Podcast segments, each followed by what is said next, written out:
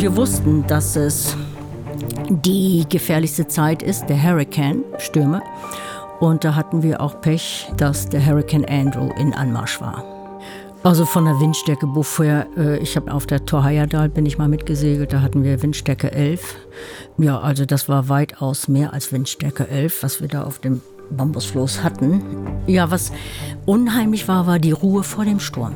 Zunächst gab es gar keinen Wind, Windstille und eine tiefe schwarze Wand kam näher und näher.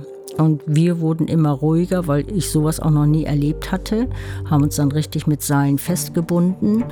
Und jeder von uns hat gedacht, das kann jetzt auch schief gehen.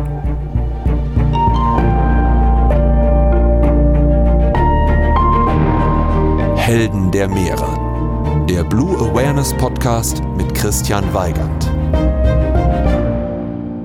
Hallo und herzlich willkommen zu dieser Episode von Helden der Meere. Stell dir vor, du überquerst den Atlantik. Nicht etwa auf einem großen Schiff oder auf einem kleinen Boot, nein, auf einem Bambusfloß. Dieses Floß hat ein Segel und einen kleinen Schutz, der gerade mal so groß ist wie eine Hundehütte. Dieses Abenteuer hat Christina Haferkamp erlebt. Sie ist Menschenrechtsaktivistin und hat diese Tour nicht nur aus Abenteuerlust gemacht, sondern gemeinsam mit Rüdiger Neberg, der auch als Survival bekannt ist, hat sie den Atlantik überquert, um auf die Verletzung der Menschenrechte von indigenen Bevölkerungsgruppen in Amerika hinzuweisen. In dieser Folge wird es also um ein großes Abenteuer auf dem Ozean gehen. Wir sprechen darüber, wie Christina dieses Floß selbst gebaut hat, wie sie damit den Atlantik überquert haben und in der Karibik in die Ausläufer eines Hurricanes geraten sind. Aber dieses Gespräch wird auch immer wieder in den Urwald abdriften. Denn Christina nimmt uns auch mit zu den Menschen, für die sie dieses Abenteuer gemacht hat.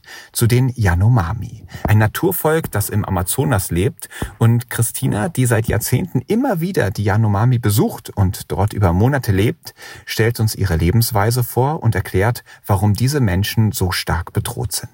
Diese Folge spielt also nicht nur auf den Meeren, sondern auch im Urwald und trotzdem bin ich absolut davon überzeugt, dass die Berichte über die Yanomami hörenswert sind. Genau deshalb wünsche ich euch jetzt ganz, ganz viel Spaß bei dieser Episode mit Christina Haferkamp. Hallo Christina. Moin, moin. Ich freue mich, dich zu treffen. Ich habe vor, es werden schon so zwei, drei Monate her sein, habe ich einen Vortrag von dir gehört. Da warst du in Marburg und das hat mich total beeindruckt. Es ging um die Yanomami, ein Volk, was im brasilianischen Urwald lebt. Und im venezolanischen. Und, und venezolanischen, mhm. genau. Und ich war gar nicht darauf vorbereitet, eine Heldin der Meere zu treffen. Ja. Ich habe mitbekommen, du bist eine Person, die das Meer sehr liebt, die das Segeln sehr liebt und auch wirklich ein wahnsinniges Abenteuer auf den Meeren erlebt hat mit der Floßfahrt, auf die wir heute ja. noch ganz genau eingehen wollen. Aber zu Beginn des Podcasts starten wir immer mit der Kategorie Meeresrauschen. Meeresrauschen. Und in dieser Kategorie geht es darum, von dir mitgenommen zu werden in einen Moment, der für dich perfekt ist. Ein perfekter Moment auf dem Meer. Wie sieht das aus? Wie erlebst du das Meer in einem perfekten Moment? Ja, ich habe selbst ein kleines Volkeboot. Äh, Was ist ein Volkeboot? Ein kleines Segelboot aus mhm. Holz, ein mhm. Klassiker, 7,60 Meter lang, zwei Kojen. Damit segel ich jedes Jahr in den schwedischen Scheren. Da muss man sehr gut navigieren können. Ich segel noch nur mit Karte und Kompass. Und das ist für mich Entspannung pur. Ich bin sehr viel unter Leuten, äh, halte Vorträge, bin bei den Yanomami und ich liebe es einfach auf dem Wasser zu sein, einmal die Ruhe, dann alle Sorgen, die man sonst so im Kopf hat auf Land, die sind dann plötzlich verschwunden. Äh, das Geplätscher, gerade in den schwedischen Scheren, äh, liegt man nicht im vollen Hafen, sondern man ankert in einer Bucht. Dann machen wir da schöne Spaziergänge auf den Scheren und das tut einfach gut, in und mit der Natur zu sein, auf dem Wasser und dann auf einer idyllischen Schere und mhm. dann vielleicht am Felsen zu liegen. Also besser geht nicht. Schön, und du hast gerade gesagt, wir liegen vor Anker, wir machen einen Spaziergang. Mit wem bist du in so einem perfekten Moment zusammen unterwegs? Immer mit unterschiedlichen Freundinnen. Das sind Freundinnen, die mich und meine Arbeit unterstützen, die segeln lernen wollen. Ich bin auch Segellehrerin Manche wollen aber auch nur Spaß und Entspannung haben. Das können sie beides kriegen, aber äh, viele wollen auch segeln lernen und das bringe ich denen dann bei.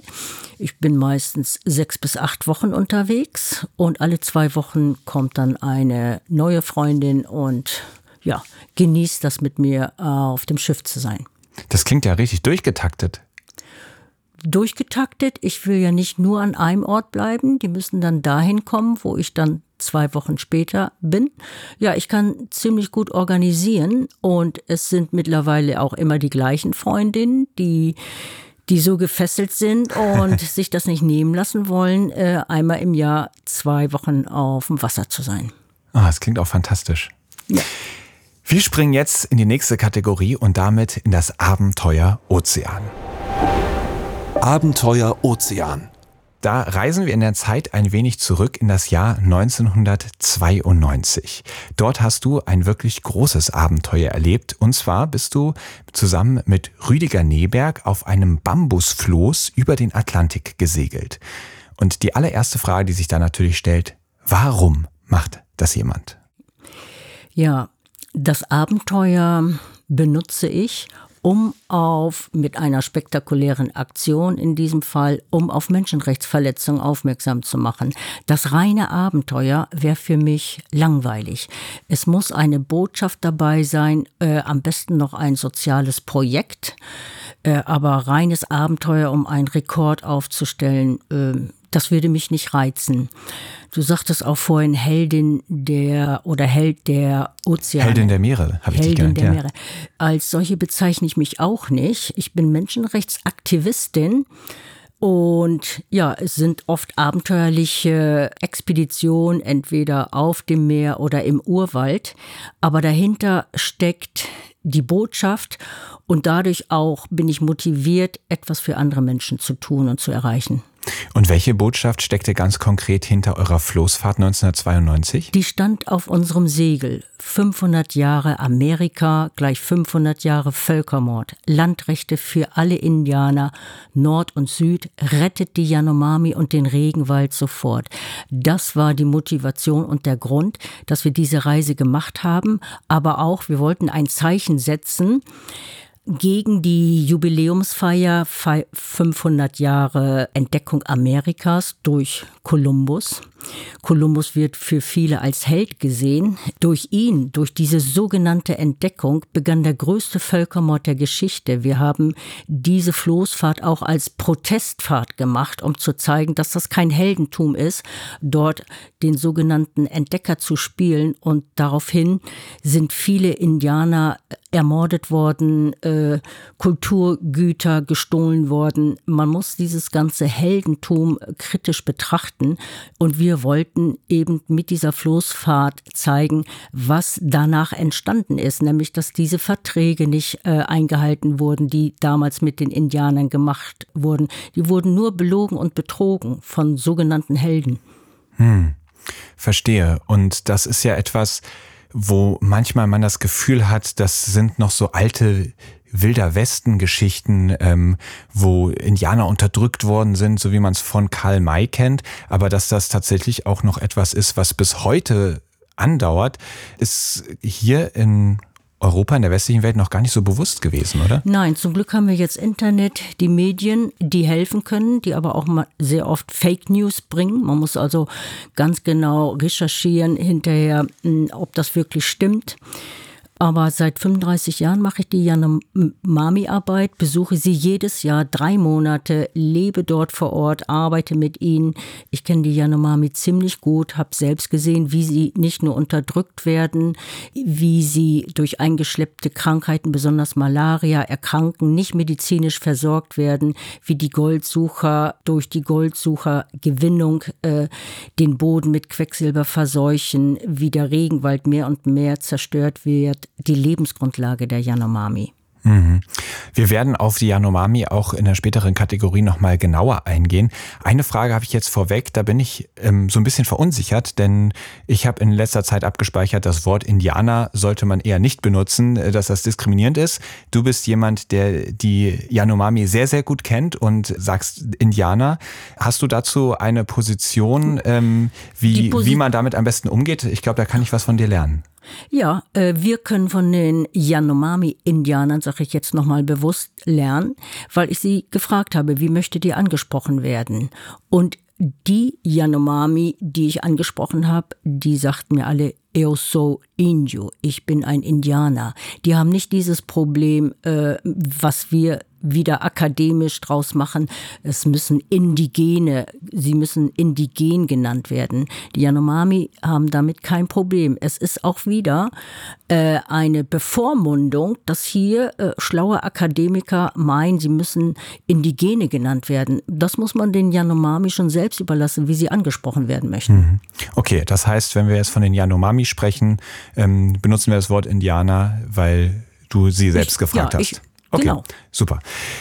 Jetzt kommen wir zurück zur Floßfahrt, denn ihr habt euch ja ein wirklich großes Abenteuer vorgenommen und wie schon gesagt, es gab diese gemeinsame Aktion mit Rüdiger Neberg. Er hatte sich damals ja schon einen großen Namen gemacht, war sehr in den Medien vertreten, als Survival bezeichnet, der wirklich verschiedenste Abenteuer gemacht hat. Wie hast du Rüdiger eigentlich kennengelernt und wie kam es ähm, dazu, dass ihr gemeinsam dieses Abenteuer geplant habt? Ich habe Rüdiger kennengelernt auf einem tatsächlich Survival-Kurs und dann aber in Manaus, wo wir uns getroffen haben und wo er zu den Yanomami wollte und diese Expedition haben wir dann spontan zusammen gemacht. Ich habe aber auch ja, mehr oder weniger eine Mutprobe bestehen müssen. Die Landkarte mit den illegalen Landepisten, die habe ich abfotografiert. Das hätte der Rüdiger niemals geschafft. Er hat gesehen, dass man als Frau bei den südamerikanischen Männern mehr erreichen kann. Seine Portugiesischkenntnisse waren auch nicht so gut. Ja, also, also ganz kurz noch, was war das für eine Situation mit dieser Landkarte abfotografieren? Also wo war äh, diese Landkarte und die was? War, ja, es gab eine Landkarte, das wussten wir im Tower am Flughafen von Boa Vista.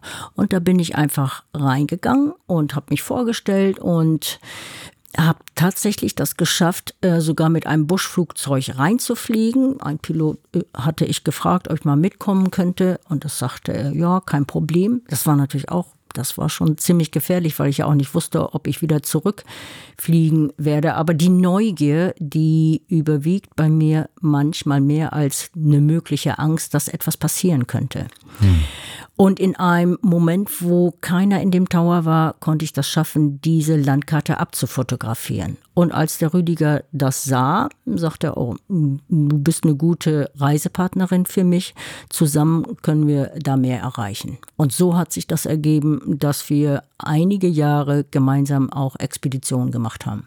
Ja, und diese Landkarte, du hattest das vorhin gesagt, war spannend, weil dort die Landepisten der Goldsucher waren Richtig. und man damit wusste, in welchen Stellen im Amazonas die illegalerweise Exaktement. den Regenwald ja. zerstören und ihre menschenrechtswidrigen ja. Tätigkeiten nachgehen. Man muss ja bei Menschenrechtsarbeit äh, immer Beweise haben. Das heißt Foto, Film, Gespräche, Aufzeichnungen, äh, weil man ohne Beweise nichts erklären kann. Ne? Mhm. Und das war dann die Zeit mit dieser illegalen Landepisten in der eingetragen in dieser großen Landkarte zu zeigen, dass da Goldsucher sind. Ja. Wir waren dann auch im Goldgräbercamp. Okay. Wir müssen immer wieder es schaffen, den Sprung zurück zur Floßfahrt zu machen. Ja. Aber jetzt haben wir verstanden, wie du ähm, Rüdiger Neber kennengelernt hast und wie er dann auch wirklich erkannt hat, wow, okay, die ist tough, die hat was drauf, mhm. ähm, die bringt äh, das Projekt hier auch richtig weiter. Und dann habt ihr entschieden, wir fahren über den Atlantik und machen eine Floßfahrt. Ja. Stell uns mal vor, was für ein Floß war das? Äh, vorweg, äh, diese Idee ist entstanden tatsächlich hier auf der Kieler Woche. Mhm. Da gab es ein Greenpeace-Boot und die hatten ihre Message auf das Segel projiziert. Und da sagten wir, oh, das sieht jeder, das ist eine Botschaft. Das könnten wir jetzt auch 1992 äh, als Gegenaktion machen, aber nicht auf einem normalen Boot, sondern auf einem Bambusfloß. So ist das entstanden. Ja, der Einfach damit es eine größere Reichweite ja, hat. Aufmerksamkeit. Mhm. Ne? Leider, muss ich sagen, brauchen wir äh, immer wieder spektakuläre Aktionen, weil die Medien sonst kein Interesse zeigen. Mhm. Äh, wir hatten bei den Vorbereitungen keinen Moment dran gedacht, dass es so gefährlich sein wird, dass uns was passieren könnte. Äh, dann kann man so eine Aktion auch nicht machen. Also man muss den Blick positiv nach vorne richten. Ich habe Segelerfahrung, nicht nur den Hochseeschifferschein, sondern auch Erfahrung auf verschiedenen Meeren bin ich gesegelt mit verschiedenen Booten und habe mir gedacht, das, das wird kein Problem sein. Und wo kriegt man so einen Fluss her? Haben wir selbst gebaut in Wedel auf der Werft. Alle, die da in der Halle waren, haben uns merkwürdig angeschaut, ne, als sie erfuhren, dass wir mit so einem Gerät über den Atlantik äh, wollten. Ne haben das sicherlich auch in den Medien äh, verfolgt. Ja, und drei Wochen, über drei Wochen habe ich alleine an dem Floß gebaut, weil Rüdiger noch Vorträge halten wollte. Und ja, nach, schon nach zwei Monaten war das Floß fertig. Das hat richtig Spaß gemacht. Und dann haben wir einen Test gemacht. Wie sah das Floß aus? Knapp sechs Meter lang, äh, zweieinhalb Meter breit und eine kleine Hütte hatte es aus 120 Bambusrohren ne, und ein Rahsegel. Ich war vorher in Friedrichsort, da wurde gerade die Kogge gebaut und habe da Fotos gemacht, wie die Aufhängung war. Das habe hab ich dann auch übernommen für unser Rahsegel. Mhm. Ja, das war so klein, als ich das anschließend nach unserer Aktion äh, wieder auf der Kieler Woche zeigte, dachten viele, das sei nur ein Modell von dem Original Bambusfloß. Ich musste dann nach dem zweiten Tag ein Schild aufstellen, Original Bambusfloß, mit dem wir über den Atlantik gesegelt sind. Wahnsinn. Okay, und dann kam die erste Testfahrt, da hatte ich dich unterbrochen. Ja, äh, und zwar sind wir von Wedel, da hatten wir uns einen Außenborder geliehen von Greenpeace. Es war arschkalt mit so richtig Überlebungsanzügen. Mm, es war auch Frost, äh, das war im Ende Oktober, November, sind wir rausgefahren äh, auf die Elbe. Und dann haben wir das Segel hochgezogen. Ich habe den Motor ausgemacht und dann haben wir gesehen, dass der Wind uns nach vorne trieb. Das, das war der einzige Test, den wir gemacht haben, bevor wir dann das Floß nach Dakar verschiffen ließen. Und von Dakar sind wir dann über den Atlantik nach Brasilien gesegelt. Wahnsinn. Wie hat da dein Umfeld reagiert, als sie gehört haben, was du vorhast? Ähm, ja, meine Mutter natürlich sehr, sehr ängstlich. Wie alt warst du damals? Drei, ja, muss ich mal 92 war das. Äh, knapp über 30. Mhm. Mhm. Äh, meine Freunde hatten große, große Angst. Aber äh, die wussten auch, wenn ich mir irgendwas in den Kopf setze, dann, dann mache ich das auch. Die waren schon sehr besorgt. Mhm. Und ein Freund sagte, Mensch, Christina, du musst nicht dein Leben riskieren, das ist es nicht wert. Und, aber ich sagte ihm, nee, ich, ich komme wieder, keine Sorge. Wie habt ihr euch da vorbereitet? Vorbereitet? Also ich, ich, weiß, dass Rüdiger Neberg äh, vor seinen Atlantiküberquerung Angst vor Wasser hatte und dann zu den Kampfschwimmern nach Eckernförde gegangen ist, ja. um, um mhm. sich da ähm, irgendwie drauf vorzubereiten. Hast du auch irgendwie Ähnliches gemacht oder war einfach ja, deine Segelerfahrung? Das habe ich tatsächlich mal auch gemacht. Äh, ich habe auch eine Frauenexpedition äh, zu den Yanomami gemacht. Da haben wir uns richtig auch körperlich vorbereitet. Mit dieser Floßfahrt, da wusste ich, dass ich das technische Know-how habe, mit Sextanten zu navigieren. Wir hatten aber auch äh, ein GPS dabei. Das war gerade die Zeit, als so ein GPS, was so groß war wie ein Ziegelstein, jetzt sind sie ja wesentlich kleiner. Mhm. Und das habe ich dann tatsächlich gekauft, weil das war ein Vorführgerät auf der Hamburger Messe. Und das bekam ich günstiger. Dann gab es noch Streit. Äh, Rüdiger wollte ein Bambusmast haben. Ich sag, das, der, der Bambus ist ja sehr starr. Ne? Ich sag, ähm, nee, ich nehme lieber einen Alumast, habe auch einen Alumast besorgt und ich habe gesagt, lieber Stielbruch als Mastbruch. Und schon nach dem ersten Sturm äh, war Rüdiger froh, dass wir einen Alumast hatten. Ne?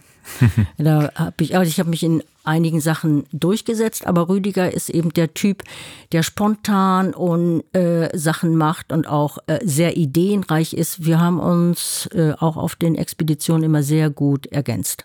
Sehr schön.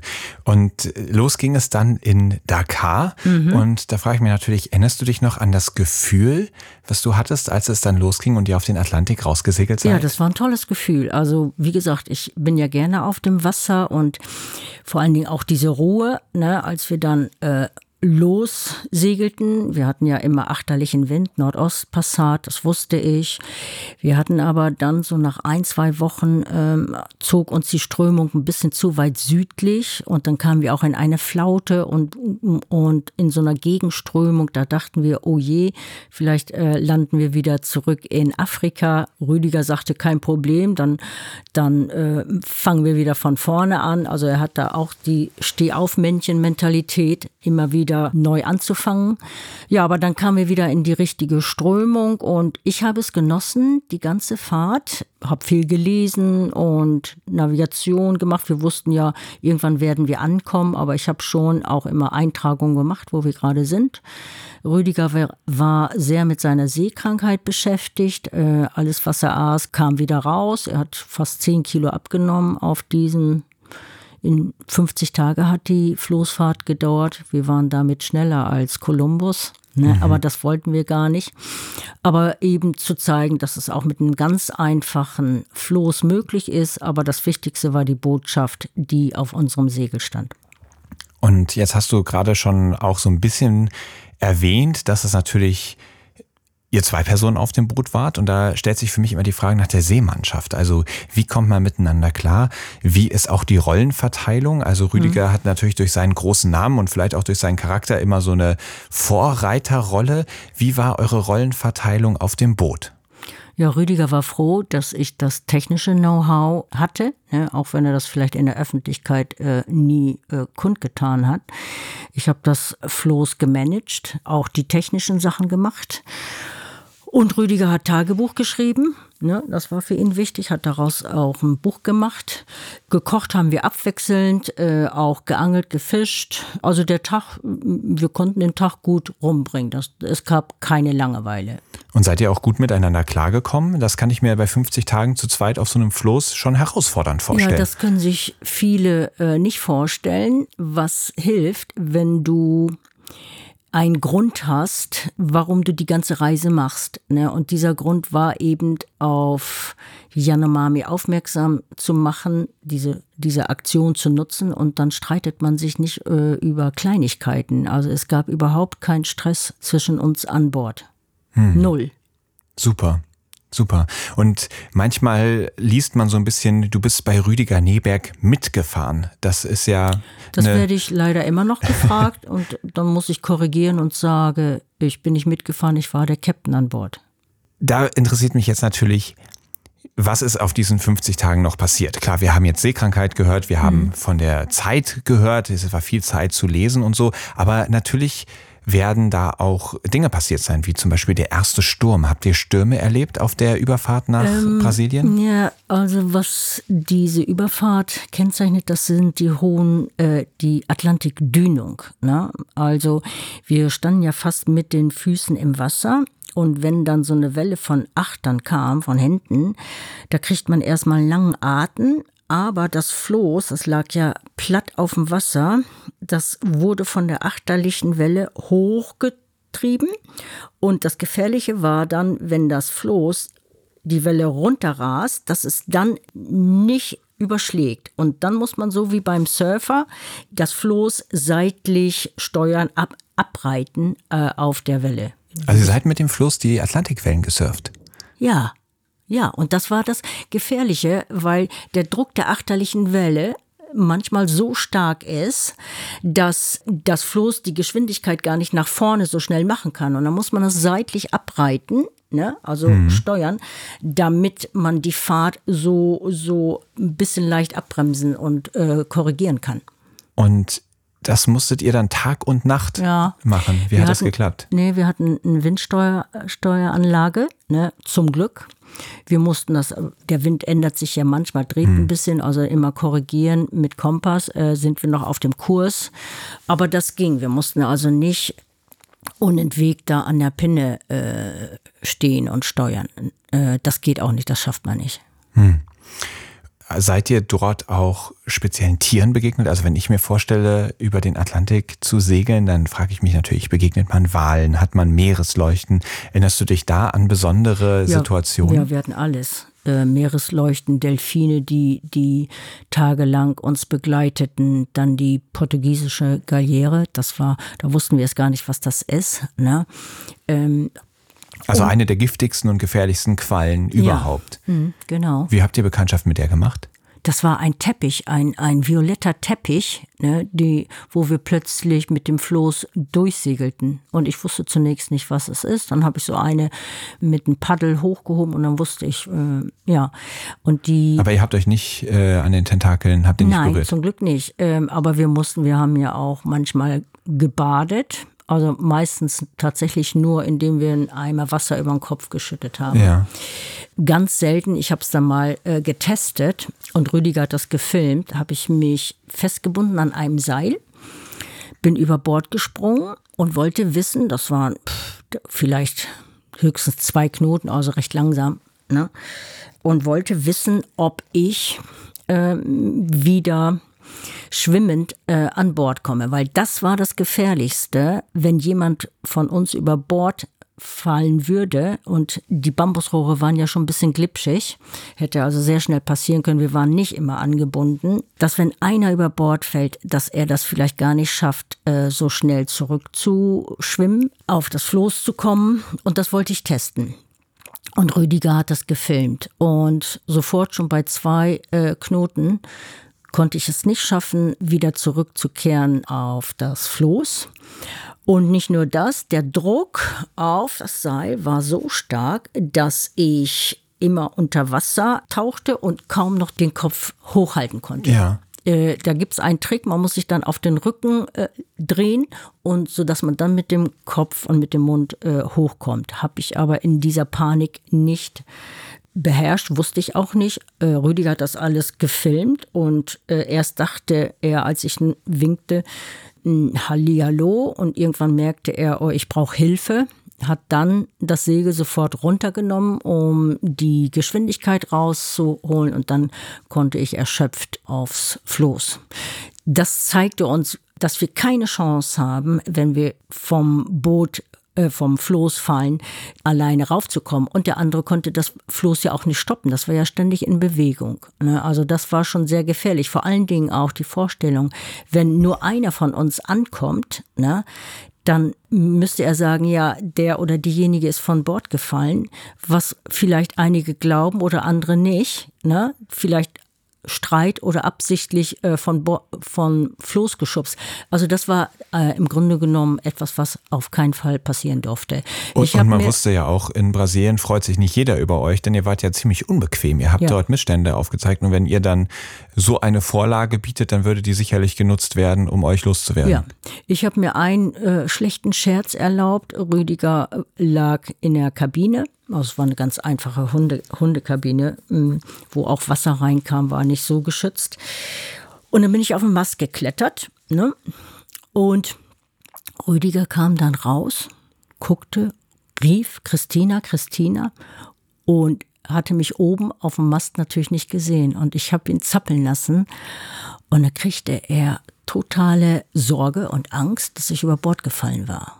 Und irgendwann, irgendwann, ja, vielleicht nach einer Minute sage ich, hu, ich bin hier oben. Und dann sagte er, mach das nicht nochmal. Das war ein, ein, ein ja, Glaube ich Das- sofort. ja, mach das nicht nochmal. Und dann seid ihr irgendwann in Brasilien angekommen. Ja. Wie hast du die letzten Tage, Stunden auf dem Floß erlebt, wo dann klar war, bald sind wir da? Das war toll, ähm, weil nachts sahen wir die Lichter der Küste von Fortaleza ne? und auch ein paar Fischerboote. Da wusste ich, es ist nicht mehr weit. Und das sah ich dann ja auch äh, auf der Karte. Äh, das war ein tolles Gefühl. Äh, wir wurden dann auch von ein, zwei Booten empfangen. Ne? Wir konnten dann äh, per Sprechfunkgerät mitteilen, dass wir jetzt kurz davor sind. Die hatten das sehr gut organisiert, dass ein äh, Boot mit Journalisten uns entgegenkam und das schon filmte, die Ankunft. Ja, und dann der erste Schritt auf dem Steg. Das war, ja, wie es äh, eigentlich immer ist, aber nach 50 Tagen noch extremer, dass man da wackelt. Ne? Und vor allen Dingen auch Muskelabbau. Ne? Also 50 Tage konnten wir uns ja nicht richtig bewegen.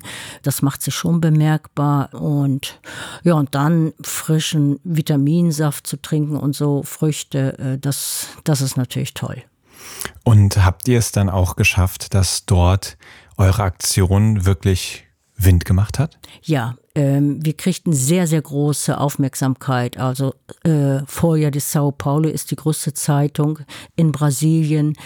Dann Globo, äh, Fernsehen, TV, haben wir da Interviews gegeben. Die hatten auch Filmausschnitte. Ich habe die ganze Reise ja gefilmt, konnte ich den geben in der Sendung Fantastico, das wird heute immer noch gezeigt. Wir hatten sehr, sehr große Medienpräsenz, Interviews natürlich und das hat uns dann bewogen, auch äh, Interviews, Gespräche mit verantwortlichen Politikern. Die hätten wir sonst nie gekriegt, wenn wir nicht diese Floßfahrt gemacht hätten. Dann hätte uns kein Politiker empfangen. Und diese positive Resonanz in Brasilien hat uns dann bewogen, die Fahrt fortzusetzen. Da hatte ich die Idee, Mensch, 50 Tage, wir sind ja jetzt schon da und wir können doch noch weiter segeln. Man meinte, Rüdiger, du bist verrückt. Ich sag, Völkermord geschah auch in Nordamerika, lass uns zum Weißen Haus. Rüdiger wollte das zunächst nicht auch weil er äh, Vorträge hatte. Sagte ich, ja, dann mache ich das allein. Nee, wir machen das zusammen.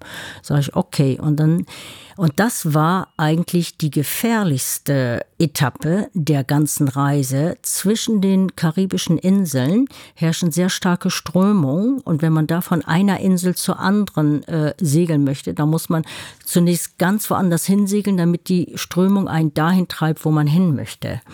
Wir wussten, dass es die gefährlichste Zeit ist, der Hurricane, Stürme. Und da hatten wir auch Pech, äh, dass der Hurricane Andrew in Anmarsch war. Und hat er euch erwischt auf dem Wasser? Äh, ja, äh, aber es war zum Glück nur ein Vorläufer. Wir wussten es nicht. Es zog eine schwarze Wand auf. Zunächst gab es gar keinen Wind, Windstille und eine tiefe schwarze Wand kam näher und näher.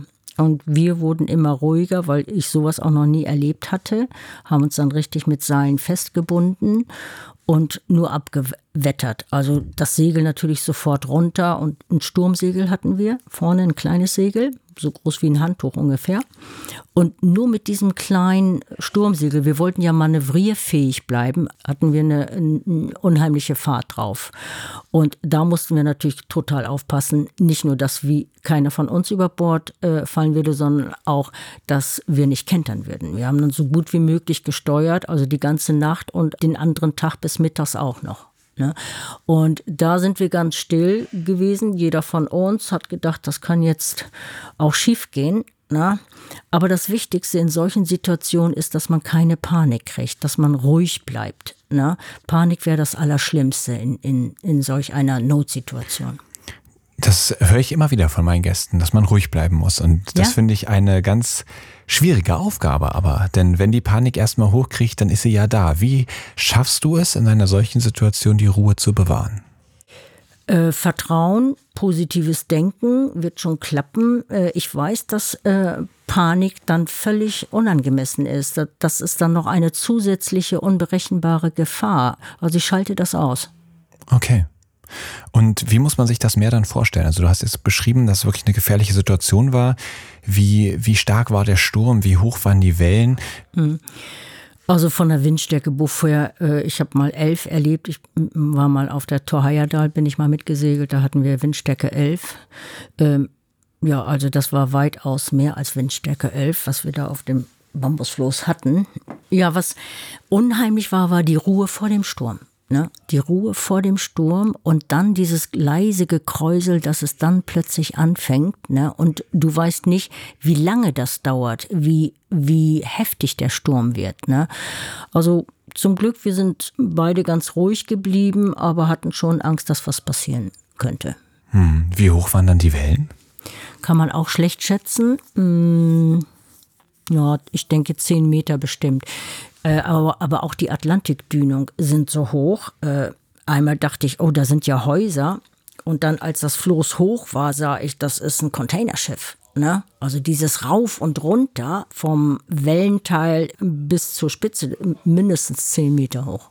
Wow, okay. Aber äh, wie gesagt, die Atlantikdünung ist nicht so schlimm wie Kreuzsee. Wenn, wenn die Wellen von, von beiden Seiten kommen, hatten wir zum Glück nicht. Aber der Hurricane Andrew, das war zum Glück nur ein Vorläufer. Ich war anschließend, waren wir in Miami, da, da zog der Hurricane Andrew direkt vorbei. Die ganzen Schiffe in den Hafen lagen kreuz und quer, die Dächer waren abgerissen, die Bäume zerrissen. Da hatten wir wirklich Glück, dass wir äh, so eine Heftigkeit nicht auf See direkt hatten. Hm. Und dann seid ihr irgendwann in Washington angekommen, standet ja. am Weißen Haus. Mhm. Damals war George Bush Präsident. Genau. Mhm. Ist er rausgekommen und äh, hat euch begrüßt? Äh, wir wollten zu ihm hin. Ne? Wir wollten ihm eine Botschaft überreichen, nämlich dass auch die Landrechte der nordamerikanischen Indianer eingehalten werden müssen. Ne? Wir hatten da Unterschriften vorher gesammelt, hatten also einen schönen Brief, wollten ihn diesen persönlich überreichen und dann teilte man uns mit, er sei verreist, er könne uns nicht empfangen, aber man wolle einen Vertreter des Weißen Hauses zu uns schicken. Aber auch dieser sagte ein paar Tage vorher ab und gab uns den tollen Ratschlag, diesen Brief doch in den nächsten Briefkasten da einzuwerfen für den Präsidenten. Ja, das war für uns natürlich eine ganz große Enttäuschung. Es war auch kein Journalist da, keiner äh, von der Presse, von den Journalisten oder von den Politikern wollte irgendetwas wissen über die Geschichte der Indianer und auch über die Menschenrechtsverletzungen. Was für eine Enttäuschung. Aber das konnten wir vorher nicht wissen. Ne? Wir hatten gehofft, wir kriegen die gleiche Resonanz. Das ist ja immer so mit Aktionen, man weiß nicht, wie die Medien reagieren. Ja, zum Glück haben wir jetzt die Möglichkeit, darüber zu sprechen. Und jetzt wollen wir auch wirklich bei den Yanomami ankommen, ähm, wo du dich ja seit Jahrzehnten engagierst. Und das machen wir in der nächsten Kategorie, am Abgrund der Meere. Am Abgrund der Meere. Und ihr ahnt es schon, dieses Mal ist es kein Abgrund, der die Meere direkt betrifft, den wir heute beleuchten wollen, sondern ein Abgrund, der sich im Amazonas abspielt. Und dort lebt ein Volk, die Yanomami. Kannst du uns die mal vorstellen? Mhm. Wer sind diese Menschen? Wie leben sie? Ja, das könnte ich jetzt stundenlang erzählen. Die Yanomami sind eines, würde ich sagen, eines der letzten noch sehr ursprünglich lebenden Naturvölker. Sie leben in Runddörfern, gehen mit Pfeil und Bogen auf die Jagd, leben im Einklang mit der Natur. Wir würden sie als Steinzeitmenschen betrachten. Sie brauchen nicht sehr viel zum Leben und zum Überleben. Das Wichtigste ist der Lebensraum, der Wald. Da haben sie alles, was sie brauchen und der darf nicht zerstört werden. Hm. Nur leider äh, damals vor 30 Jahren äh, fing es an, dass die Goldsucher dort äh, eingedrungen sind in ihr Gebiet mit kleinen Buschflugzeugen oder mit Hubschraubern und haben dort Gebiete abgeholzt, um in der Erde nach Gold zu suchen. Ihr seid dann ja auch dorthin gegangen. Du hast die Yanomami kennengelernt. Erinnerst du dich noch an deine erste Begegnung? Also ja. Äh, man hat ja wahrscheinlich vorher irgendwelche Vorstellungen, Befürchtungen, wie wird das werden, ähm, diese Menschen zu treffen. Wie war das bei dir? Wie war die erste Begegnung? Ich hatte keine Befürchtung. Ich hatte nur große Neugier. Ich habe mich darauf gefreut, mit Hilfe eines Yanomami, David Kopenauer, der sehr bekannt ist. Der hat uns geholfen, dass wir dort ein Dorf kennenlernen konnten. Wir sind dahin marschiert zu Fuß. Das war ziemlich weit. Und von da aus sind wir weiter. Andere Dörfer äh, haben wir dort besucht. Äh, die erste Begegnung war schon, oh, sind die ja klein, äh, 1,50 Meter. Das hatte ich so gar nicht erwartet. Also kleine Menschen, drahtig. Äh, dann wurde ich von den Frauen äh, ähm, an, angefasst. Das war im Dorf Katrimani so oft hatten die noch keine weiße oder blonde Frau gesehen. Und das Problem war natürlich, dass wir nicht die Sprache Yanomami sprechen konnten, äh, aber irgendwie konnten wir uns verständigen.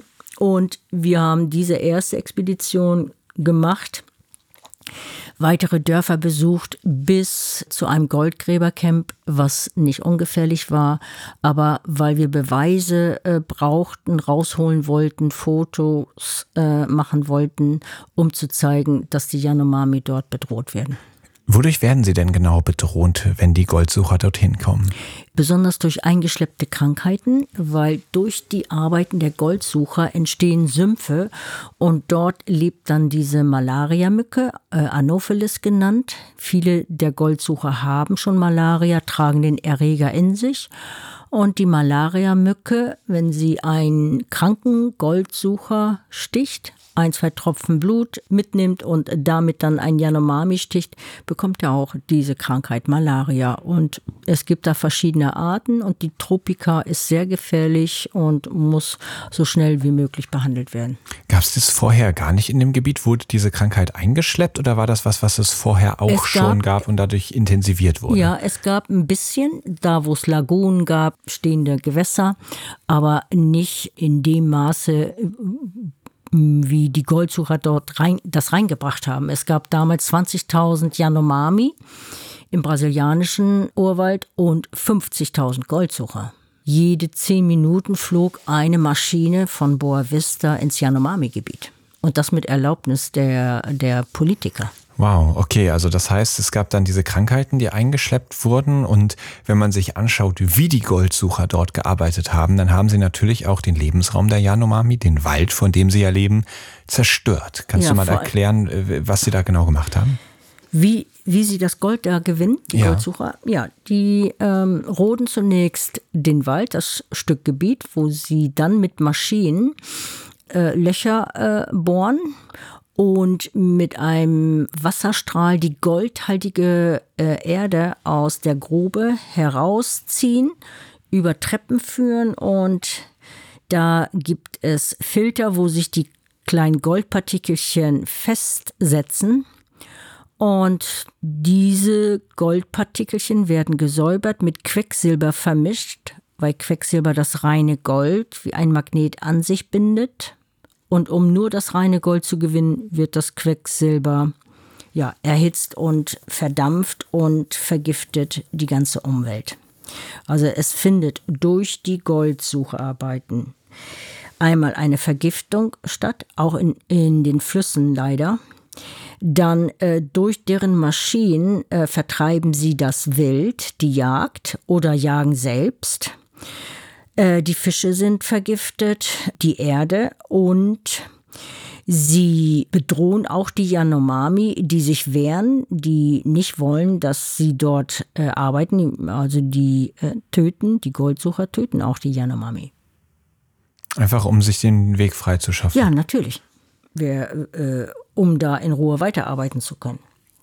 Was sind das für Menschen, diese Goldsucher? Ja, es sind arme Schlucker. Also ich habe ja welche kennengelernt, die sind nicht alle aggressiv. Sind auch Opfer, sind Arbeitslose, Analphabeten und hoffen, dass sie dort das große Gold machen. Sie werden auch aufgeheizt. Ne? Ja, da gibt's viel Gold und wenn du da arbeitest, kriegst du viel Gold. Sie müssen aber in diesen Goldgräbercamps das meiste Gold an den Boss abgeben. Das wird alles kontrolliert, sind also zum Teil auch Sklaven, die dort arbeiten. Ne? Zum Teil arbeiten sie jetzt äh, selbstständig in kleinen Gruppen.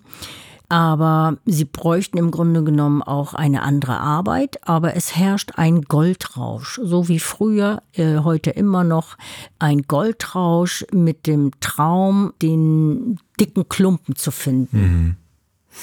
Und ihr habt euch dann ja nicht nur zu den Yanomami begeben und mit denen gelebt, sondern ihr habt euch auch bei den Goldsuchern eingeschleust, um dort Beweise zu sammeln. Ja, das war sehr gefährlich. Ich hatte äh, Malaria-Medikamente dabei und das haben wir denen auch angeboten, weil die Goldsucher ja auch malariakrank sind und oft keine Medikamente hatten. Wir hatten zunächst äh, die Erlaubnis, da auch zu behandeln. Und wir sagten, Goldsucherarbeiten ist ja auch ein Beruf. Natürlich nicht dort, wo Indianer leben, was Naturschutzgebiet ist. Aber wir konnten uns da erst einschleusen, bis das es dann wirklich sehr gefährlich wurde. Und wie, habt ihr es gemacht? Also habt ihr euch selbst als Goldsucher ausgegeben? Nein. Oder? Nein, ich war sozusagen Krankenschwester, medizinische Pflegekraft Und da war Rüdiger mein Begleiter und ja, das haben sie zunächst geglaubt. Dass er einfach hinkommt, um die zu ja, behandeln. Ja, mhm. genau, habe hab ich auch gemacht. Habe ich auch gemacht, äh, um dann heimlich trotzdem fotografieren zu können. Das war mhm. sehr gefährlich. Ja, was, was ähm, droht euch denn, wenn das auffällt? Wenn Sie äh, merken, dass wir doch nicht voll und ganz auf Ihrer Seite sind, sondern da nur rumspionieren, äh, da war es dann in dem Fall so, dass, dass wir dort na, mehr oder weniger festgehalten wurden. Also es ist auch rausgekommen. Wie ist das, wie ist das aufgeflogen? Ja, nicht direkt, nicht direkt. Die äh, wurden misstrauisch. Ne? Und Rüdiger hat dann die Chance genutzt, äh, als Erste da rauszufliegen. Ich blieb noch drin. Warum seid ihr nicht beide geflogen? Weil nur ein Platz da war. Ne? Und dann habe ich gesagt, kannst, dann, dann flieg du. Ne? Und er hat das dann auch gemacht und hat dann Druck gemacht mit der deutschen Botschaft, dass ich auch rausgeflogen werden konnte. Du wurdest dann dort festgehalten, hast du gesagt? Na, in dem Sinne festgehalten, dass ich keine Möglichkeit hatte, rauszukommen. Na, ich wurde jetzt nicht gefesselt und, und äh, äh, mir wurde auch nichts angetan, aber ich wusste nicht, ob ich überhaupt da rauskomme. Aus dem, äh, aus dem Goldsuchergebiet. Und was hätte das bedeutet, wenn ähm, Rüdiger da nichts hätte äh, erreichen können? Was hättest du denn dann gemacht, wenn du da geblieben wärst? Ich wäre dann zu Fuß geflüchtet. Okay. Zum nächsten Dorf irgendwie. Also, aber es gab Sprechfunkkontakt und, und da sagte er, ich habe jetzt die Botschaft eingeschaltet, die werden Druck machen, dass du rauskommst. Hm, wow. Und ähm, es ist dann ja auch später passiert, dass ihr wirklich auch angegriffen wurdet. Ja, wir wurden überfallen. Ähm, da hatten die gesehen, dass wir auch Kameras, ich, ich habe das ja auch immer gefilmt, äh, eine Kamera dabei hatten. Ne? Und Zweimal wurden wir überfallen. Und einmal tatsächlich, wo der Goldsucher einen Revolver an meine Schläfe hielt. Ne? Und alles, was wir da hatten an Ausrüstung, wurde uns äh, abgenommen. Und das andere Mal? Da hatten wir Gepäck äh, versteckt. Das hatten die aber mitbekommen und haben, haben das dann auch genommen. Okay. Ja. Und ich erinnere mich, in deinem Vortrag hast du eine Situation beschrieben, in dem auch euer Auto ja. Das war mit der Frauenexpedition. Ich hatte äh, zusammen mit drei Frauen äh, eine Reise dorthin gemacht und mit Medikamenten. Wir, wir hatten von Deutschland aus Medikamente bekommen und mitgenommen und konnten finanzielle Unterstützung den Ärzten bringen, die dort arbeiteten, von Médecins du Monde. Ich hatte Unterstützung vom schleswig-holsteinischen Umweltministerium bekommen und das Geld habe ich weitergeleitet an die Ärzte von Médecins du Monde, die Medikamente und Lebensmittel kauften. Ja, und den Bus, den wir uns da angeschafft hatten als Transportmittel, den wollten wir dem Indianerkrankenhaus schenken und das hat dann jemand verhindert, weil es eben nicht so gerne gesehen wird, dass Ausländer dort äh, den Indianern helfen und der Bus wurde dann ange angezündet. Und ist komplett abgefackelt. Ja, da ist nicht viel übrig geblieben. Wahnsinn. Wir springen jetzt mal in die nächste Kategorie, das Logbuch. Und da möchte ich mehr über dich und dein Leben bei den Yanomami erfahren. Logbucheintrag. Jetzt ist es so, dass du ja tatsächlich mittlerweile jedes Jahr auch bei den Yanomami lebst. Und da würde mich mal interessieren, wie funktioniert dieses Zusammenleben? Es ist ja schon sehr, sehr anders als hier in Deutschland. Vor welche Herausforderungen stellt es dich, bei den Yanomami zu leben? Überhaupt nicht. Ich kenne die Yanomami sehr gut. Ich liebe Auch es. am Anfang nicht? Also war das sofort Nein. intuitiv ein, äh, ein, ganz einfaches äh, Zusammensein? Ja, ich liebe es, äh, diese Einfachheit. Ich schlafe gern in der Hängematte. Ich muss nicht so viel essen. Äh, ich unterhalte mich gern und schaue, wie sie leben und arbeite mit ihnen, gehe mit den Frauen äh, los und sammle Brennholz. Aber mittlerweile ähm, habe ich auch immer ein Projekt im Kopf. Das heißt, ich werde gebeten von den Yanomami, ob ich dort eine Krankenstation aufbauen könne oder eine Schule. Und dann sage ich, okay, hier in Deutschland halte ich Vorträge, schaue, ob ich äh, finanzielle Unterstützung bekomme. Oder habe jetzt hier auch einen eigenen Verein gegründet. Und bekommen finanzielle Unterstützung, um dort äh, die Projekte aufzubauen, zusammen mit den Yanomami. Also ich bin dann jetzt vor Ort immer mit einem Projekt beschäftigt. Mhm. Bevor wir jetzt zu diesen Projekten kommen, die natürlich sehr, sehr spannend sind, möchte ich da nochmal nachhaken, weil das klingt ja wirklich so nach einer sehr romantischen Perspektive. Man ist dort im Urwald, lebt im Einklang mit der Natur und Manchmal frage ich mich, ob das so eine verklärte Sicht ist, dass es ähm, so kann, romantisiert wird, aber das klingt ja so, als ob du das tatsächlich kann, auch so erlebst. Ja, ich empfinde das auch so. Aber natürlich gibt es auch negative Begleiterscheinungen. Also frühmorgens um 6 Uhr wird es ja hell, stehen alle auf und gehen gemeinsam zum Fluss und baden. Ne? Dann gibt es Frühstück, das, was äh, abends vielleicht noch übrig geblieben ist. Dann gehen die Männer auf Jagd oder auf ihren Plantagen. Bananen, Maniok wer, wird dann geholt. Die Frauen machen überwiegend die Kinderarbeit, aber auch äh, die Feuerstelle muss, muss immer zurechtgehalten werden. Und was die Yanomami sehr prägt, ist, das Gespräch, die Kommunikation. Ich habe auch noch nie einen Yanomami erlebt, der sagt, oh, ich habe keine Zeit, ich muss jetzt das und das tun. Wenn ich in einem Dorf zurückkehre, dann muss ich allen Familien erzählen, was ich so gemacht habe. Also das gemeinsame Gespräch ist sehr wichtig. Und man muss nicht so viel arbeiten. Wir arbeiten hier acht Stunden am Tag und sind gestresst. Und Yanomami brauchen vielleicht nur vier Stunden, um das zu haben, hm, was sie brauchen. Und ich sage auch oft, äh, eigentlich seid ihr gar nicht bedroht und ihr seid privilegiert, weil das, was ihr braucht, das holt ihr euch aus dem Wald. Jagd, Fisch, dann gut, Maniok, äh, Bananen, das muss angepflanzt werden. Ne? Aber bei den Yanomami braucht man kein Geld. Alles, was sie das ist für mich dann auch erstmal ungewohnt gewesen. Kein Geld, ne, alles was ich äh, äh, fische dann auch oder bekomme Fisch oder ein Stück Fleisch. Ne, ich esse dann auch alles, was die Yanomami essen. Ich habe zum Glück einen guten Magen, der alles verträgt. Ich empfinde das als sehr entspannt. Was jetzt so im Alter für mich mh, hm, schwieriger wird, ist das Klima. Tropisch feuchtes Klima, über 40, 45 Grad, das ist anstrengend. Das T-Shirt ist immer durchgeschwitzt. Ne? Also ich bade mindestens vier, fünf Mal am Tag. Und man kann sich nicht so dynamisch und so schnell bewegen. Das musste ich erst lernen und das drückt ein bisschen. Äh, ich bin eher so ein nordischer Typ und ich könnte jetzt nicht mein Leben lang dort in so einem tropischen Klima äh, verbringen. Das würde ich nicht schaffen. Dann die Mücken. Äh, ist auch nicht so lustig. Man wird die ersten zwei, drei Tage völlig zerstochen, aber dann äh, gewöhnt sich der Körper auch dran. Man darf auf keinen Fall kratzen, weil man unterm Finger. Das heißt, der Körper gewöhnt sich daran. Also man wird weiter gestochen, aber es ist nicht mehr so schlimm, oder? Nee, man wird dann irgendwann nicht mehr weiter gestochen. Ne? Warum? Keine Ahnung, musst du die Mücken fragen. ähm, aber ich werde erst äh, die ersten zwei, drei Tage sehr gestochen. Äh, was man nicht tun darf, dran kratzen, ne, weil unter den Fingernägeln hat man immer Dreck, das entzündet sich dann. Man muss versuchen, ganz ruhig äh, zu bleiben, sodass man dann irgendwann immun wird. Ne? Also das ist zumindest bei mir, vielleicht mögen sie dann meinen Geruch nicht mehr oder haben sich daran gewöhnt, die ersten drei Tage und dann dann wird es besser.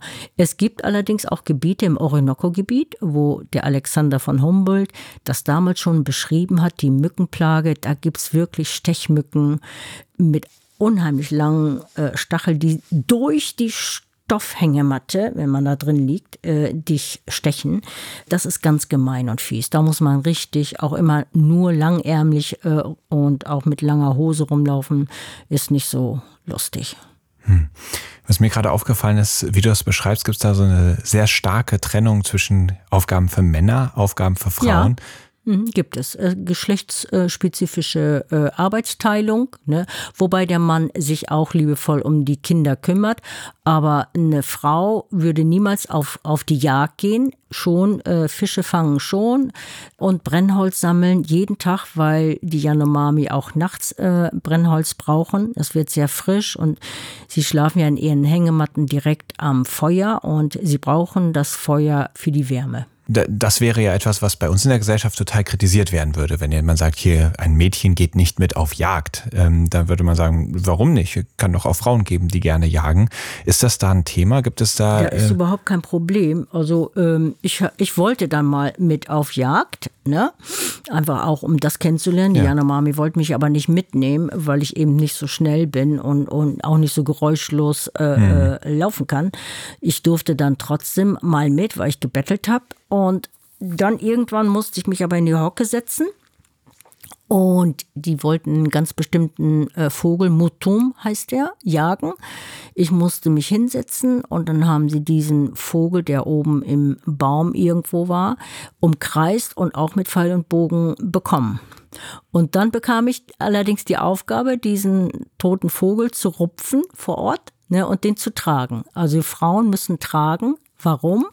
Damit die Männer die Hände wieder frei haben für Pfeil und Bogen, um, um eventuell noch was danach zu jagen. Aber normalerweise begleiten Frauen nicht die Männer auf mhm. Jagd. Mhm. Die haben damit überhaupt kein Problem. Ich habe auch kein Problem mit geschlechtsspezifischer Arbeitsteilung. Ne? Okay. Wie äh, sehen denn die Projekte aus? Du hast vorhin beschrieben, dass du immer Projekte im Kopf hast, wenn du dort lebst. Und stell uns doch mal vor, was genau machst du denn ja. jetzt, wenn du dorthin ich fährst? Ich mache das, worum die Janomami mich bitten. Na, äh, das war mh, hm, 98 oder 95, weißt du schon gar nicht mehr, die erste Krankenstation in Ishima. Äh, da kam der Häuptling zu mir und sagte, Christina, wir brauchen eine Krankenstation. Ich sage, okay dann schaue ich, ob ich finanzielle Unterstützung bekomme.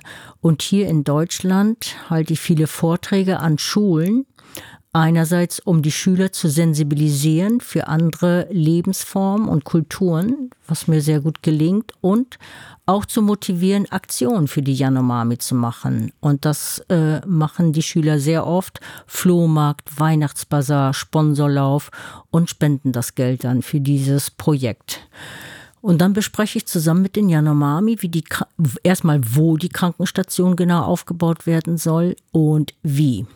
Und die Yanomami müssen von Anfang an mithelfen. Das heißt, Prinzip und Bedingung meiner Arbeit ist, dass die Betroffenen vor Ort, die Yanomami, selbst mithelfen. Ich habe aber trotzdem hm, auch ein, ein brasilianisches Arbeiterteam, Holzfäller, Zimmermann und der wichtigste Mann ist der Koch. Ne? Ein Arbeiterteam von sechs Männern, die dann äh, auch mithelfen. Hm, okay. Wie ist denn dein Status bei den Yanomami? Bist du dort noch ein Gast, ein Fremdkörper oder bist du fast eine von ihnen geworden?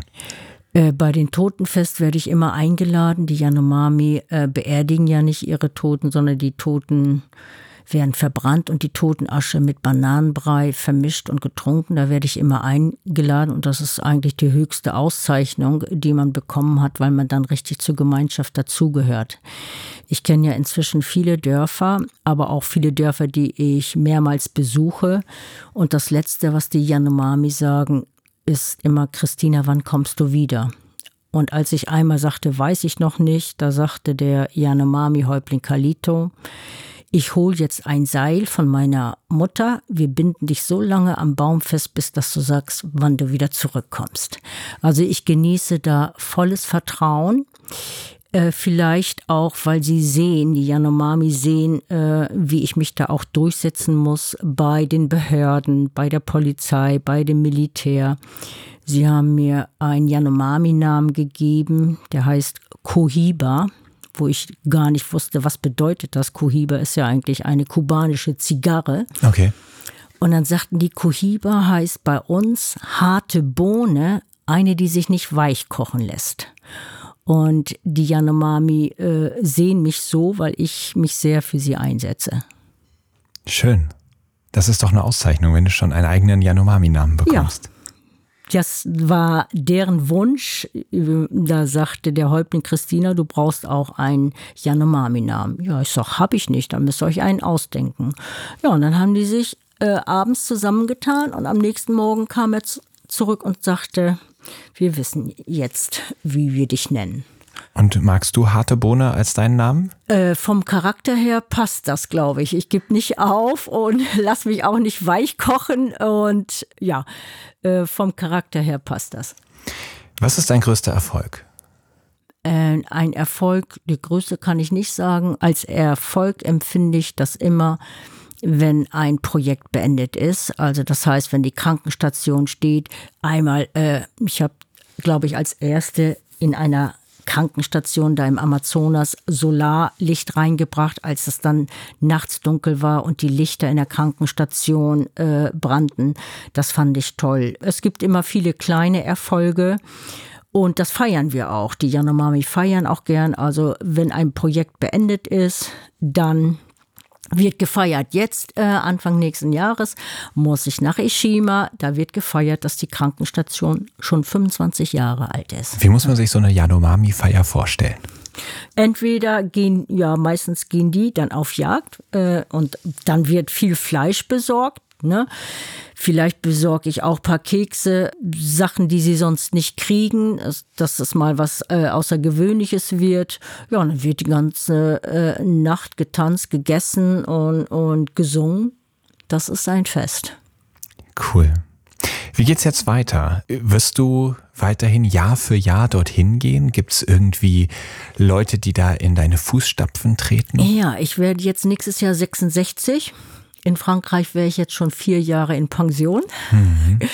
Aber ich, ich liebe meine Arbeit, aber ich merke schon, äh, ich muss auch körperlich fit bleiben. Ich suche, falls mir was passiert, tatsächlich äh, jemand, der mein, meine Arbeit übernehmen kann. Er muss das gar nicht so machen äh, wie ich, genau, aber schon weiterhin die Yanomami so unterstützen, wo sie was brauchen. Am liebsten hätte ich das natürlich, daraufhin arbeite ich, dass die Yanomami so selbstständig werden, dass sie keine Hilfe von außen mehr brauchen. Allerdings brauchen sie dafür Sprechfunkgeräte, vielleicht auch sogar Internet, um sich bei Gefahr äh, möglichst schnell mitteilen zu können. Was muss denn eine Person, also dieser, Die diese Person, Person ist noch nicht gefunden, oder? Du bist noch auf der Suche. Ich bin auf der Suche. Ja, weil ich, also ich kann mir vorstellen, Leute, die diesen Podcast hören, da sind einige dabei, die sowas sehr, sehr, sehr spannend finden. Ja, Was ich, muss man mitbringen? Ich werde mal ein Profil aufstellen. Und zwar sozial engagiert. Der oder diejenige muss ihr Gehalt selbst verdienen. Viele meinen, äh, ich werde von meinem Verein bezahlt. Das Gegenteil ist der Fall. Durch meine Vorträge finanziere ich den Verein. Mit Familie, mit Kindern geht es leider nicht. Du kannst nicht drei Monate äh, einfach weg sein. Dann Portugiesischkenntnisse ja, das Allerwichtigste, das Vertrauen der Yanomami gewinnen. Ne? Man muss äh, mit Behörden, äh, auch mit korrupten Politikern äh, umgehen können. Mm, da habe ich manchmal Schwierigkeiten, dass ich nicht genügend diplomatisch bin. Mm, ich, da lerne ich noch dazu. Ja, und dann Fundraising machen. Also es ist ein sehr vielseitiger Job. Das klingt äh, nach einem Job, in dem man auch reinwachsen muss. Also ich glaube, jemand äh, ist schwer zu finden, der oder die all das jetzt schon in sich vereint. Ja. Ist das ein Prozess, muss den man bei dir auch quasi lernen kann, wenn man Interesse hat und sagt, ich meine das wirklich ernst, ich habe da Lust drauf?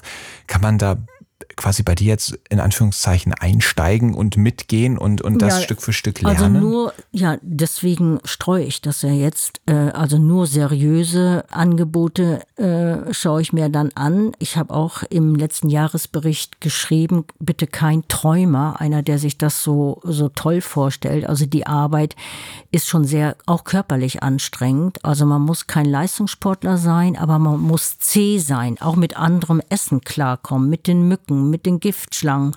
Gefahr zu wissen, da sind Goldsucher, ganz ruhig bleiben.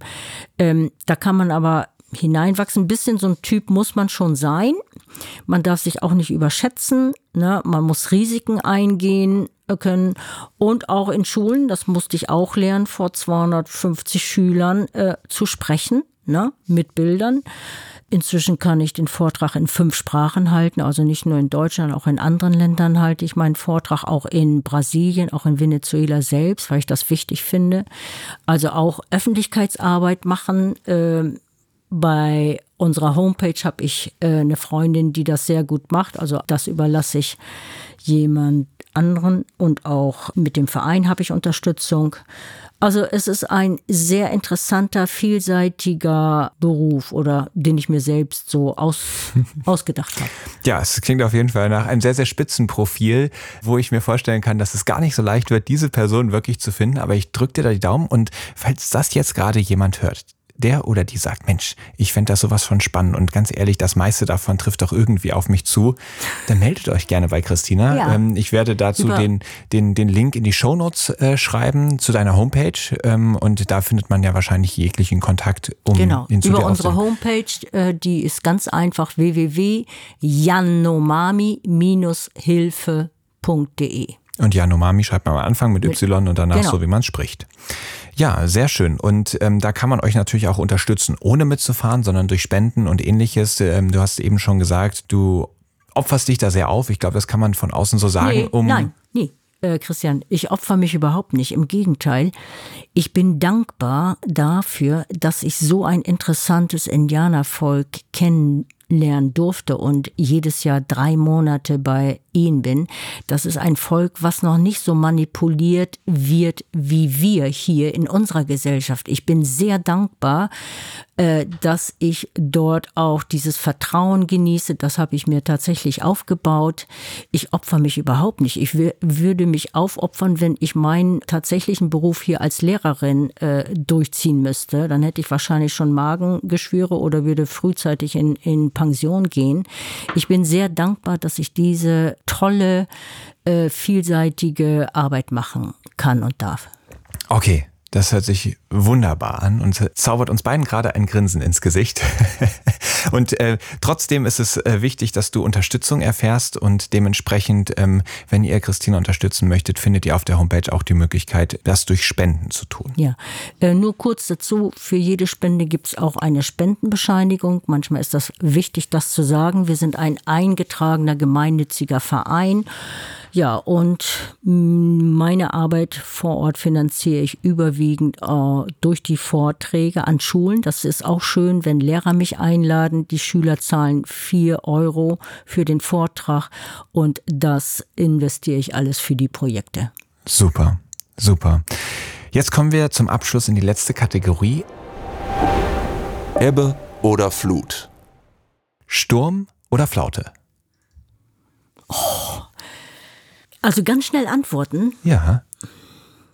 Flaute. Wald oder Meer?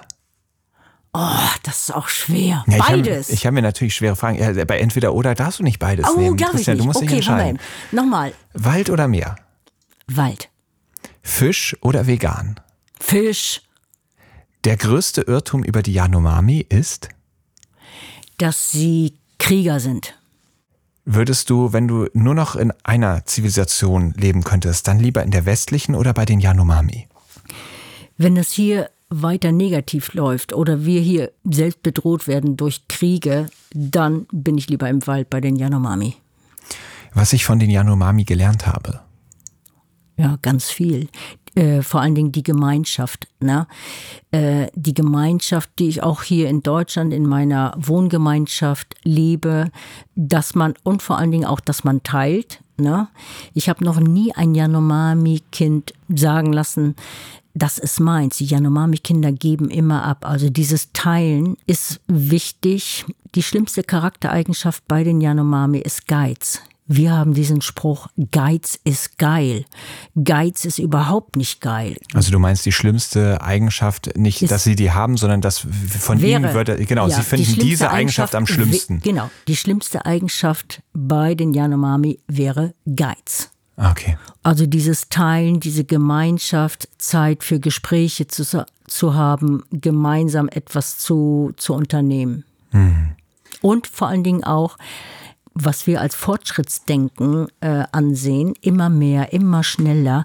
Uns werden ja solche Wünsche angetan, äh, die nicht immer sinnvoll sind, was, hm. was wir eigentlich bräuchten, jetzt ein neues Auto, jetzt das und äh, noch einen besseren Laptop und das. Das ist alles gar nicht notwendig. Und hm. bei den Yanomami, die leben sehr, sehr einfach und dafür viel entspannter und mindestens genauso glücklich.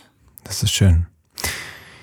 Wenn du beerdigt wirst, sorry für diese makabere Frage, ja. aber lieber hier nach westlichen Standards oder lieber bei einer Todesfeier bei den Yanomami? Die Yanomami haben mich schon gefragt, Christina, du bist auch nicht mehr die Jüngste, was sollen wir mit dir machen, wenn du hier bei uns stirbst? Ich sag, lasst es euch schmecken, genauso wie ihr das macht. Verbrennt mich und äh, macht ein schönes to Totenfest. Auf keinen Fall in einer Holzkiste zurückgeschickt werden nach Deutschland und dann hier auf dem Friedhof Kosten zu verursachen. Wenn ich hier in Deutschland sterbe, dann möchte ich als Asche in die Ostsee gestreut werden. Okay, gut, das haben wir dann jetzt mitgeschnitten. Wenn ich ein Gesetz erlassen dürfte, das weltweit gilt. Für was? Das darfst du dir aussuchen. Ach so. du das? Ja, Menschenrechte äh, schützen und bewahren. In fünf Jahren werde ich? Ja, werde ich vielleicht nicht mehr Projekte für die Yanomami aufbauen müssen, weil ich dann jemanden habe, der das vor Ort macht. Christina oder Koiba, ich danke dir für dieses Gespräch. Ich drücke dir die Daumen, dass du da die Unterstützung bekommst, dass diese Arbeit fortgeführt wird. Ich danke dir für deinen unermüdlichen Einsatz und bin sehr, sehr froh, dass du darin eine solche Erfüllung findest. Und einfach herzlichen Dank, äh, dass du dir die Zeit für dieses Gespräch genommen hast. Gern geschehen und vielen Dank, dass ich hier die Möglichkeit hatte, für deinen Podcast zu sprechen. Sehr gerne. Vielen Dank. Tschüss. Tschüss. Das war Christina Haferkamp, eine sehr mutige Frau, die sich voll in den Dienst dieser einen Sache gestellt hat. Und als sie beschrieben hat, was eine potenzielle Nachfolgerin, ein potenzieller Nachfolger so können muss, wurde auf einmal klar, was da alles dazugehört, was sie da alles auf die Beine stellt und was sie alles mitbringt. Und sie sagt trotzdem, ich opfere mich nicht auf und das finde ich ganz bemerkenswert. Tatsächlich fällt mir das bei meinen Gästen häufiger auf. Was für andere nach großer Entbehrung und extrem viel Mut und großem Einsatz aussieht, wird von diesen Menschen oft als große Erfüllung wahrgenommen. Das zeigt einmal mehr, wenn wir wirklich dem nachgehen, was uns am Herzen liegt und wo wir für uns einen ganz großen Sinn drin sehen, dann entfalten wir oft eine große Kraft und Ausdauer und vor allem auch eine große Erfüllung. Und das motiviert mich selbst, auch nochmal nachzuspüren. Welche Bereiche gibt es in meinem Leben, für die ich so richtig brenne, die mir so richtig am Herzen liegen und nehme ich mir wirklich die Zeit und Energie, dieser Sache nachzugehen. Falls euch diese Folge gefallen hat, freue ich mich natürlich riesig darüber, wenn ihr eine gute Bewertung da lasst und sie vor allem anderen Menschen empfehlt. Und wenn ihr die Produktion dieses Podcasts unterstützen wollt, dann könnt ihr beim Blue Awareness e.V., dem Sponsor dieses Podcasts, eine Spende dalassen oder sogar zu Mitgliedern werden. Der Verein hat sich vorgenommen, Menschen von den Meeren zu begeistern und die Meere so zu schützen. Und das passiert zum Beispiel durch diesen Podcast. So, das war's jetzt von dieser Episode und ich hoffe, in 14 Tagen schaltet ihr wieder mit ein. Bei der nächsten Episode von Helden der Meere. Aufnahme, Produktion und Schnitt Christian Weigand. Musik Paul Timmich und Dorian Behner. Design Malte Buck. Sprecher, Intro und Kategorien Moritz Schelius.